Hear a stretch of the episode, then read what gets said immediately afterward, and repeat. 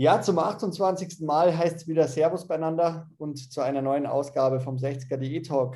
Ähm, heute sind wir wieder zu dritt. Ich begrüße auf der einen Seite den Jan wieder mal hier bei uns. Servus Jan. Servus.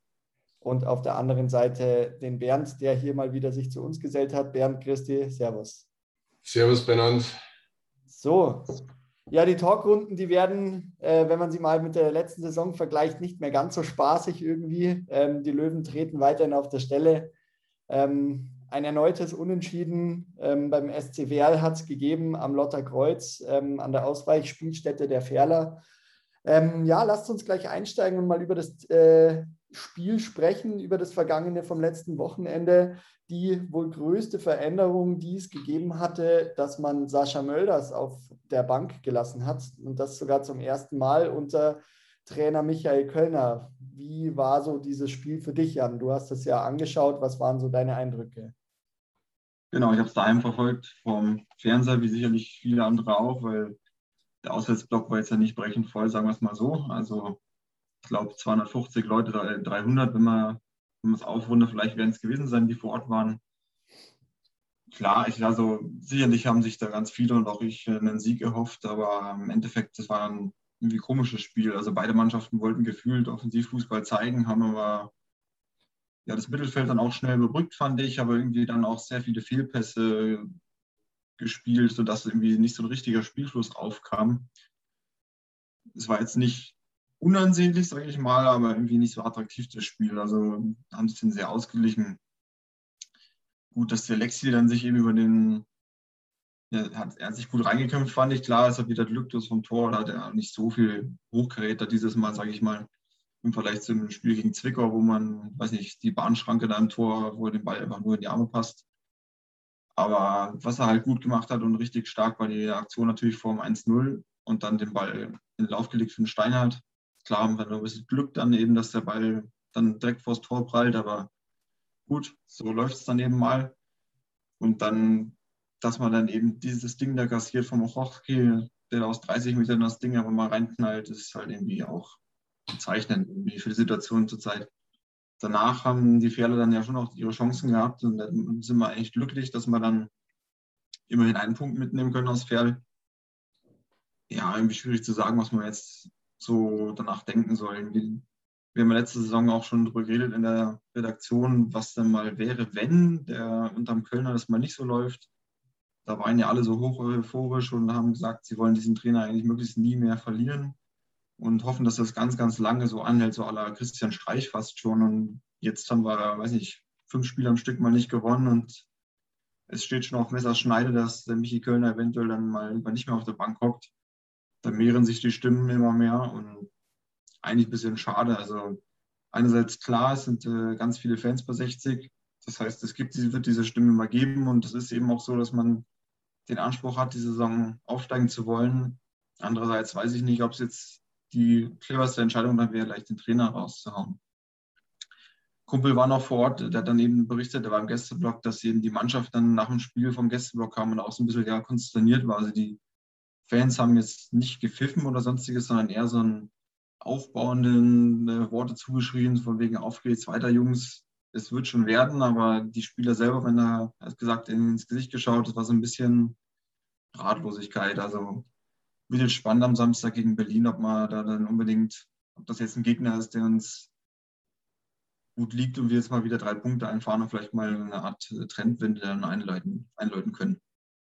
Ja, es hat so ein bisschen was von der Situation, ich glaube in der vorletzten Saison war es, als man ja auch äh, saisonübergreifend neun Auswärtsspiele am Stück nicht gewinnen konnte. Also da war ich auch bei, bei allen dieser Auswärtsspiele vor Ort und es war halt immer so dieses in der Früh um sechs aufstehen, in den Bus rein und sagen, okay, heute packen wir das endlich und dann ging es wieder nicht und es hat dann wirklich bis zu diesem, ja, nicht gerade famosen 1 zu 0 äh, in Chemnitz gedauert, bis dann dieser Knoten endlich mal geplatzt ist. Also diese, diese Ratlosigkeit, die du da gerade angesprochen hast, das, da sehe ich schon sehr, sehr viele äh, Parallelen dazu. Ähm, das Spiel, so haben es auch die Löwen in ihrem Spielbericht auf, auf der Homepage betitelt, geprägt von diesen zwei Traumtoren, die es ja gegeben hat. Also der Biancardi, der da äh, mit per Hacke quasi den Ferler Torhüter durch die Beine da dupiert hat. Ähm, ein super rausgespielter Treffer Und dann ja, kommt dieser Nico Ochowski ähm, in der, ähm, aus 30 Metern nach einer geklärten Ecke da zum Abschluss und knallt dieses Ding da in den Winkel.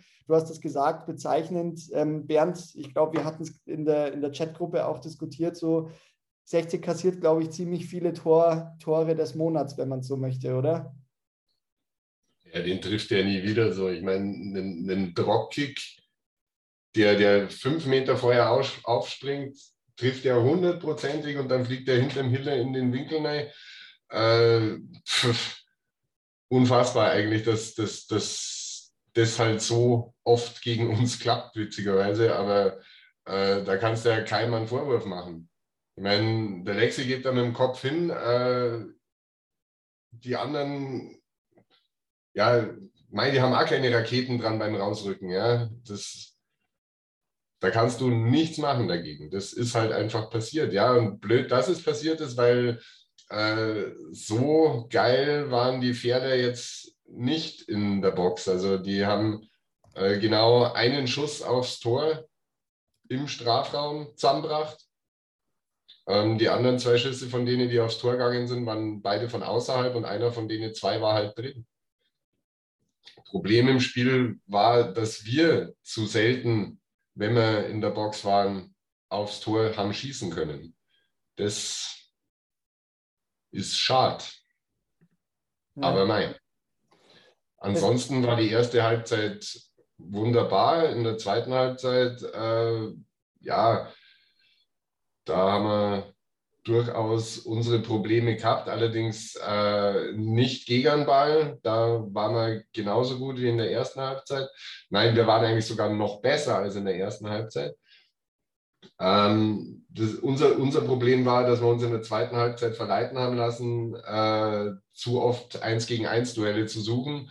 Und äh, das hat fair in die Karten gespielt und äh, die haben einen Zweikampf nach dem anderen gewonnen haben in der zweiten Halbzeit ihre defensiv beste Halbzeit überhaupt äh, in der Saison gespielt, ausgerechnet gegen uns. War vorher das zweikampfschwächste Team. Ist, ist schon bezeichnend, dass das echt scheiße gelaufen ist. Und da kannst halt wieder diesen, diesen blöden alten Spruch nehmen, hast Scheiße am Schuh, hast Scheiße am Schuh. Und äh, bis den Wasserhahn gefunden hast, der sie entfernt und die Drahtbürsten, das dauert wohl noch. Keine Ahnung, Berlin kann uns liegen. Habe gestern das Spiel dagegen Havelse angeschaut und schnelle Stürmer, direkt angetragene, äh, direkt vorgetragene Angriffe, da kann was gehen gegen die. Jetzt hat man ja wieder, oder, oder Michael Kölner hat ja in dem Spiel gegen, ähm, gegen Ferl wieder relativ spät erst gewechselt. Ähm, man hatte ja, sage ich mal, mit Knöferl, mit Linzbichler und mit Mölders drei nominelle Stürmer auf der Bank. Der erste Wechsel trotzdem wieder erst in der 75. Minute. Deiner Meinung nach zu spät, Jan? Hätte man hier vielleicht schon in der Halbzeit reagieren müssen? Einfach mal aus persönlicher Erfahrung von früher, als man selber auf dem Fußballplatz war, ist das irgendwie immer undankbar, so für eine Viertelstunde reingeworfen zu werden, weil bis man so richtig im Spiel drin ist, braucht man einfach ein paar Minuten. Das gibt ein paar Momente, wo dann eben Spieler mal direkt einschlagen. Das sind aber die seltensten Fälle. Und dann einfach eine Viertelstunde ist irgendwie nichts Halbes und nichts Ganzes. Also das ist ja schon immer beim Kölner so, dass er spät wechselt. Weiß nicht, was das seine Philosophie ehrlich gesagt ist. Also ja, meiner Meinung nach zu spät, auch um eine entscheidende Wirkung noch auf ein Spiel zu haben, ist einfach in der Wechsel in der 75. rum einfach, also da würde ich jetzt eher so die 55., 60. Minute sowas mal anpeilen für den ersten Wechsel, um da wirklich noch was irgendwie bewegen zu können. Ja. Ähm, es kam ja dann auf Liga 3 online wieder die, die berühmte Analyse auch von Baba Grafati ähm, zur Ansprache, der auch gesagt hat, es hätte theoretisch auch einen, einen Elfmeter für 1860 geben müssen, äh, nach dem Schuss von Biancardi, ähm, nachdem Ezequem den, den Ball an die Hand bekommt. Ähm, jetzt diese Saison auch wieder so, auch schon wieder öfter passiert, dass so Entscheidungen für uns nicht für uns gepfiffen wurden. Ähm, kann man das auch als Ausrede hernehmen, Bernd, oder siehst du da den, den Fehler, dass man diese drei Punkte nicht mehr holt, dann doch woanders? Ähm, also ein nicht gegebener Elfmeter ist natürlich saubitter, aber das war relativ früh im Spiel. Das musst korrigieren können. auf dem Platz. Das, also das als Alibi hernehmen, ja, da hat er den Elfer nicht gegeben, äh, dort hat er den Elfer nicht gegeben. Natürlich sind wir jetzt schon tatsächlich das am häufigsten benachteiligte Team in der Liga, sowohl was aberkannte Tore äh, betrifft oder Tore gegen uns, als auch was Elfmeter betrifft. Aber mein Gott, das, solange es keinen Videobeweis in Liga 3 gibt, dürfen wir uns über sowas nicht aufregen, weil irgendwann geht das Pendel in die andere Richtung und dann sagen wir wieder die, die profitieren. Also nicht, nicht relevant, meiner Meinung nach. So früh im Spiel, das musst du trotzdem packen. Gut. Lasst uns dieses Spiel abhaken. Wir halten fest, ähm, die Löwen konnten, konnten wieder keine drei Punkte mitnehmen, ähm, spielen diese Saison bereits zum sechsten Mal unentschieden. Man könnte natürlich jetzt sagen, gut, man hat nur eins der letzten sieben äh, Spiele verloren durch dieses 2 zu 0 gegen Zwickau, aber wenn man halt auch äh, viermal unentschieden spielt, dann ist es halt nicht wirklich ähm, etwas Positives meines Erachtens nach. Also dann gewinne ich lieber zweimal und verliere dreimal, dann habe ich unterm Strich äh, mehr davon so ungefähr. Ähm, am Wochenende wurde allerdings nicht nur Fußball gespielt. Der Verein ähm, hat auf dem Trainingsgelände zur, zu seiner sogenannten 60er-Wiesen geladen, nachdem ja das Oktoberfest erneut nicht stattfindet aufgrund von Corona. Ähm, Gibt es ja in München schon die Wirtshauswiesen. Jetzt hat auch der Verein mit angezogen und hat auf dem Trainingsgelände von, von Mittwoch bis zum Sonntag in der, in der äh, VIP-Alm äh, verschiedenste ja, Veranstaltungen gestartet, ähm, darunter ein Schafkopfturnier am Sonntag äh, ein, ein Auftritt einer, einer Austro-Pop-Band am Freitag, bei dem ich dann auch war, der auch äh, ganz witzig war. Das fand ich super. Ähm, und dann gab es ja am, am, Mittwoch einen Eklat an dem Sponsorenabend, nachdem äh, ja eine, eine gewisse Dame mit ehemalig, äh, ehemals roter Vergangenheit eingeladen war. Ähm, und auch ein, ein bekannter Münchner Radiomoderator, ein bekennender Bayern-Fan, ähm, am Trainingsgelände zugegen war. Es hat nicht lange gedauert, bis dann auch die aktive Fanszene sich per Spruchband da zu Wort gemeldet hat, ähm, um nochmal darauf hinzuweisen, ob man den Knall nicht gehört hat. Mal so die Frage an dich, Jan, äh, hat es das gebraucht? Oder, oder war es vielleicht tatsächlich ein, ein Marketing-Gag, um da vielleicht auch ein bisschen die, die, die Stimmung der, der Medienlandschaft von der Mannschaft auch wegzulenken? Gute Frage. Über den Aspekt habe ich noch gar nicht nachgedacht. Also grundsätzlich, ich weiß nicht, damals gab es ja auch schon beim Thomas Müller, hatte ja angeblich so ein Geisterticket gekauft, was dann äh, im Endeffekt ein Löwenfan war und ihm in den Briefkasten geschmissen hat. Da wurde sich ja auch schon so ein bisschen angebiedert mit, mit Müller über glaub, Twitter oder was das war. Und jetzt halt das mit den, also wegen mir dürfen wir gerne in jedem Belang die Roten aus unserem Leben raushalten. Das, wir haben in München eine Nische zu besetzen, so wie Union in Berlin beispielsweise die man füllen könnte. Dafür braucht es kein Schickimicki und sonstiges, kein künstliches Glanz und Gloria. Wir sind 60 München, wir sind geil genug. Da braucht man einfach keine solche Gäste von außen, aber ich würde es jetzt auch nicht zu groß in die Glocke hängen. Gut, wenn man es so sieht, dass das einen Druck von der Mannschaft wegnimmt und dann eben die Boulevardpresse sich darauf stürzen kann und ein bisschen da was zu tun hat, dann ist es vielleicht in Ordnung, aber die Aktion braucht es nicht und Haken hinter, denke ich. Sehr gut, das sehe ich ähnlich wie du. Bernd, was ist deine Meinung zum Thema? Gibt es eine Meinung von dir? Ja, eigentlich nicht, weil mir der ganze Cast da mit irgendwelchen Promis überhaupt nicht interessiert. Mir geht es um Fußball. Und dann lasst uns gerne gleich direkt auf das nächste Spiel schauen. Ähm, wir haben es gerade eben schon ein bisschen angeschnitten. 1860 äh, trifft zum ersten Mal auf Viktoria Berlin. Und Viktoria Berlin, ja, ein, oder sage ich mal so mit, das Überraschungsteam der aktuellen Saison, gleich mal sehr, sehr fulminant in die Saison gestartet ähm, jetzt nach wie vor auch auf dem zweiten Platz. Ähm, da kommt eine Mannschaft auf uns zu, oder Bernd? Ja, also die sind äh, nicht ohne. Ich habe jetzt zwei Spiele, von denen ich sehe. Eins einmal während der Vorbereitung auf ein anderes Spiel und jetzt eben gestern das gegen Havelse.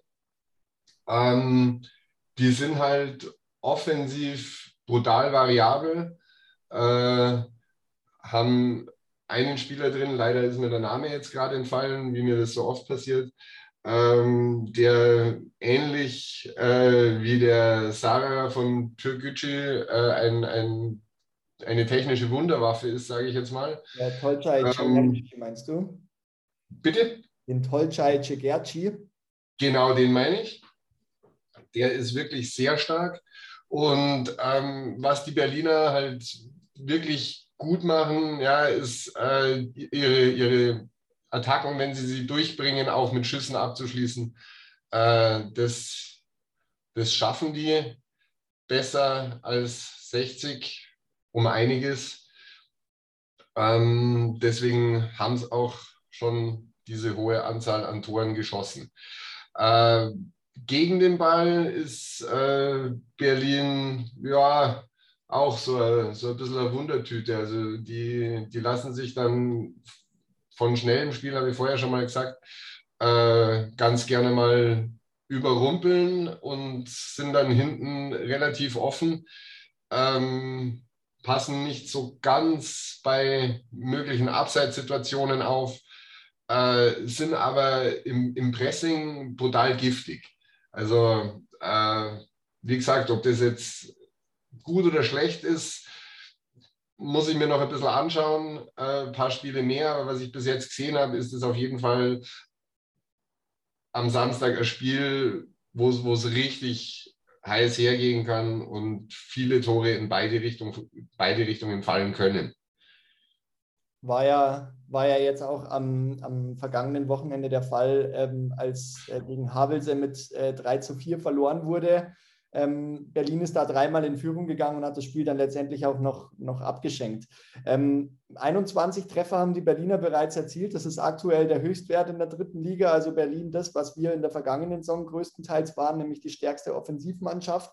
Ähm, kann das für uns der große Vorteil sein, Jan, dass wir diesmal auf einen Gegner treffen, der nicht tief steht? Also da haben wir uns ja jetzt gerade die letzten Spiele doch immer schwer getan, ähm, sondern brauchen wir diese Mannschaften, die selber Fußball spielen, dass wir auch, sage ich mal, auf dem Niveau dann wieder mitspielen können? Ich fürchte aktuell fast ja. Ähm, das Problem ist nur, dass das in Ferl auch schon so war eigentlich und nicht, dass entsprechend die Erwartungen eben auch so waren, dass es klappen könnte, aber so richtig danach ausgesehen hat es dann noch nicht. Klar kommt es uns zugute, denke ich, dass die eine Mannschaft sind, die jetzt nicht nur hinten drin stehen und sich da verbarrikadieren und mitspielen wollen und einfach forsch nach vorne spielen, einerseits müssen wir aufpassen, andererseits haben wir auch eine sehr stabile Abwehr, denke ich, die das schon abfedern kann. Und in die andere Richtung werden sich dann hoffentlich mal äh, Räume ergeben, die unsere Jungs dann auf dem Platz auch nutzen können. Ich meine, Berlins als Aufsteiger gerade haben die, denke ich, den Vorteil, dass die einfach keiner auf dem Schirm gehabt hat, so richtig. Das heißt, Videoanalyse und so, das wird sich jetzt erst ausbilden. Und dementsprechend können die halt frei aufspielen, so wie Fair letztes Jahr auch. Die waren ja auch immer oben dabei. Also der, der hat ja auch niemand auf dem Zettel und als Absteiger Nummer eins drauf das war bei mir jetzt äh, ganz ehrlich persönlich auch so eingeschätzt, dass die Viktoria da eher unten rumkrebst und so ein paar Punkte, so wie Habe sich jetzt sammelt. Von daher eine respektable Leistung auf jeden Fall, aber ich hoffe, dass wir denen am Samstag nochmal die Bremse reinhauen und die dann dritte Niederlage in Folge hinzufügen könnten. Und vor allen Dingen bei uns die Bremse endlich mal lösen. Das wäre, glaube ich, Richtig das, das Wichtigste. Genau, du hast es gerade gesagt. Ähm, trotz des starken Starts hatten wir jetzt zuletzt zweimal in Folge haben die Berliner verloren. Ähm, jetzt könnte man sagen, da ist so ein bisschen der Wurm drin. Ähm, eine Sache, die mir aufgefallen ist, weil ich jetzt auch nochmal geguckt habe, die Berliner, die spielen eine Sache, die wir versucht haben zu spielen und die nicht geklappt hat, nämlich die spielen mit dieser Dreierkette. Auf transfermarkt.de wird es als 3-4-3 in einem flachen System betitelt. Es scheint bei den Berlinern eigentlich ganz gut zu klappen, oder Bernd? Ja, das spielen sie halt offensiv. Äh, gegen am Ball spielen sie entweder mit einer gependelten Viererkette, was ich bis jetzt gesehen habe, oder tatsächlich mit einer Fünferkette. Ähm, das, dass, das, dass da eine Fünferkette draus wird, ist aber oft eben in der Rückwärtsbewegung nicht ganz so leicht, weil sie halt äh, erstens verdammt hoch stehen und äh, deswegen ja, ist es möglicherweise ein, mit ein Grund, warum des Öfteren Mannschaften da mehr als ein Tor gegen Berlin schießen können. Wie, wie würdest du sagen, kann man diese, dieses System der Berliner am besten aushebeln? Wie müssten die 60er da spielen, um da erfolgreich zu sein? Ähnlich wie in Ferl, würde ich sagen. Also mit dieser Rotation vorne, die die drei Leute, wer da auch immer ist, ob das jetzt äh, Biancardi, Bär und Lex ist oder ob man anstatt ein Biancardi mal den Linzbichler da ausprobiert. Ähm, weiß nicht, man kann es gegen Berlin möglicherweise sogar auch mit Mölders und über Kopfbälle und so weiter probieren, aber da, da muss man die hinten reinspielen und dann brauchst du, dann brauchst du Verkehr im Strafraum. Äh, weiß nicht, was, was da vernünftiger ist. Also wahrscheinlich ist es aber das, das schnelle, direkte Spiel mit den Leuten, die, die wirklich äh, auch am Abwehrspieler mal davonlaufen können. Halten wir fest, es ist wichtig, dass die Löwen endlich in die Spur finden, dass es wichtig ist, auch wieder in die Räume reinzugehen, die Zweikämpfe auch wieder anzunehmen und äh, gegen einen hochstehenden Gegner, der selber gut Fußball spielen kann, auch selber mal wieder zu zeigen, dass man kicken kann. Ähm, was mir vor allen Dingen auch im Spiel gegen Ferl wieder brutal aufgefallen ist, der Deichmann ist hinten rechts einfach wahnsinnig verschenkt. Oder Jan, wie siehst du das? Haben wir auch schon mal diskutiert, ja. Also ich erwarte ja immer, dass der mal nach vorne rücken darf. Ich denke auch, dass er Bock drauf hätte, weil das bei Lübeck ja da auch dann zuletzt die ganze Zeit gespielt hat. Klar hat der früher wohl, dass der Bernd auch mal gesagt hat, da wurde er eigentlich als Verteidiger ausgebildet. Dementsprechend ist er jetzt nicht so ganz falsch aufgehoben und macht das ja auch ordentlich größtenteils. Ich denke halt, dass es ihm Spaß machen wird, auch mal nach vorne zu gehen. Und dafür könnte man ja durchaus auch mal den Niki Lang zum Beispiel hinten rechts spielen lassen, der das ja auch ordentlich gemacht hat. Also die Option besteht mit Sicherheit, ja. Ja, oder vielleicht auch Daniel Wein mal hinten rechts zu bringen, ist ja auch, sage ich mal, so mit unser, unser größter Defensiv-Allrounder, der, glaube ich, hätte da jetzt auch keine Schwierigkeiten, die Position zu besetzen. Ich bin der Meinung, der Deichmann müsste auf die 10 gesetzt werden, ähm, um die anderen Spieler dann in Szene zu setzen. Neudecker und, und äh, Dressel auf die 6 oder, oder mit äh, Metallic. Ähm, sehe ich, glaube ich, gerade so diese, diese, diesen Ausfall von Marius Wilsch mit eins unserer größten Probleme. Das ist somit die einzige Position, die man irgendwie nicht wirklich so adäquat ersetzen kann. Oder Bernd, siehst du das anders? Ja, also defensiv finde ich ja den, den Deichmann sehr stark. Dass er verschenkt ist, ist möglicherweise richtig. Ob er, ob er jetzt wirklich so ein direkter Zehner ist, ist bin, bin ich mir nicht sicher. Ich sehe ihn eher so im Halbraum. Aber ähm, wenn der Mesh wieder da ist, dann wird sich das sicherlich äh, ändern und dann ist die Bank noch breiter, von der der Kölner dann seine Spieler auf den Platz schicken kann. So wird es sein. Also lasst uns die Daumen drücken, dass die, dass die Löwen endlich das Ruder rumreißen, dass der Knoten platzt, sowohl bei den Spielern in den Köpfen als auch wieder bei den Fans auf den Rängen. Es dürfen wieder 10.000 Zuschauer ins Grünwalder Stadion kommen. Stimmung gegen Zwickau war ja zuletzt eher nicht so gut. Ähm, auch hier nochmal der Appell an die Fans, äh, unterstützt das Team. Ich glaube, die Löwen hat vor allen Dingen eins immer ausgezeichnet, und das war die Stimmung auf dem Giesinger Berg. Ähm, ob da ein Auspfeifen der eigenen Mannschaft dazugehört, sehe ich persönlich nicht so. Man darf Leistung fordern, man kann es aber immer auch in einer positiven Art und Weise tun. Deswegen holt euch die Tickets, gebt da Gas. Ähm, und für alle, die am Samstag dann nach dem Spiel gegen Berlin noch nicht genug vom Fußball bekommen, ähm, gibt es noch ein weiteres Highlight. Äh, denn die Frauenmannschaft, die letztjährig gegründete, hatte am vergangenen Wochenende ihren Punktspielstart ist mit einem 2 zu 0 gegen Otto Brunn gestartet, auswärts und spielt dann am Sonntagabend, um, äh, spielt am Samstagabend dann um 19 Uhr auf der Sportanlage in Heidhausen gegen Centro Argentino de Munich. Ihr zweites Heim, also ihr erstes Heimspiel, das zweite Saisonspiel. Und äh, die Frauenmannschaft freut sich da auch über tatkräftige Unterstützung. Ich glaube, Jan, du hattest es gerade gesagt, du wirst auf jeden Fall versuchen, da den Doppler am Samstag hinzulegen, oder? Ich werde es anvisieren. Ich meine, die Terminierung könnte besser nicht sein am, nach dem Spiel auch schön das Spiel diskutieren, hoffentlich dann den Sieg am Grünspitz und dann sich entspannt aufmachen. Das sollte auf jeden Fall drin sein. Auch die äh, Vereinsgaststätte in Heidhausen hat, glaube ich, nach wie vor auch noch die Wiesen. Ähm, die machen sowieso eine super Bewirtung. Die freuen sich, wenn 60 dort spielt, auch die dritte und die vierte Mannschaft. Von dem her kommt rum. Ähm, hoffen wir, dass es ein guter Fußball-Samstag wird in Giesing und in Heidhausen am Samstag. Und äh, ja, dann drückt man den Löwen die Daumen und wir sprechen uns nächste Woche wieder. In diesem Sinne, vielen Dank euch beiden für die Zeit und auf die Löwen. Macht es gut. Bis dann. Servus. Grüß euch.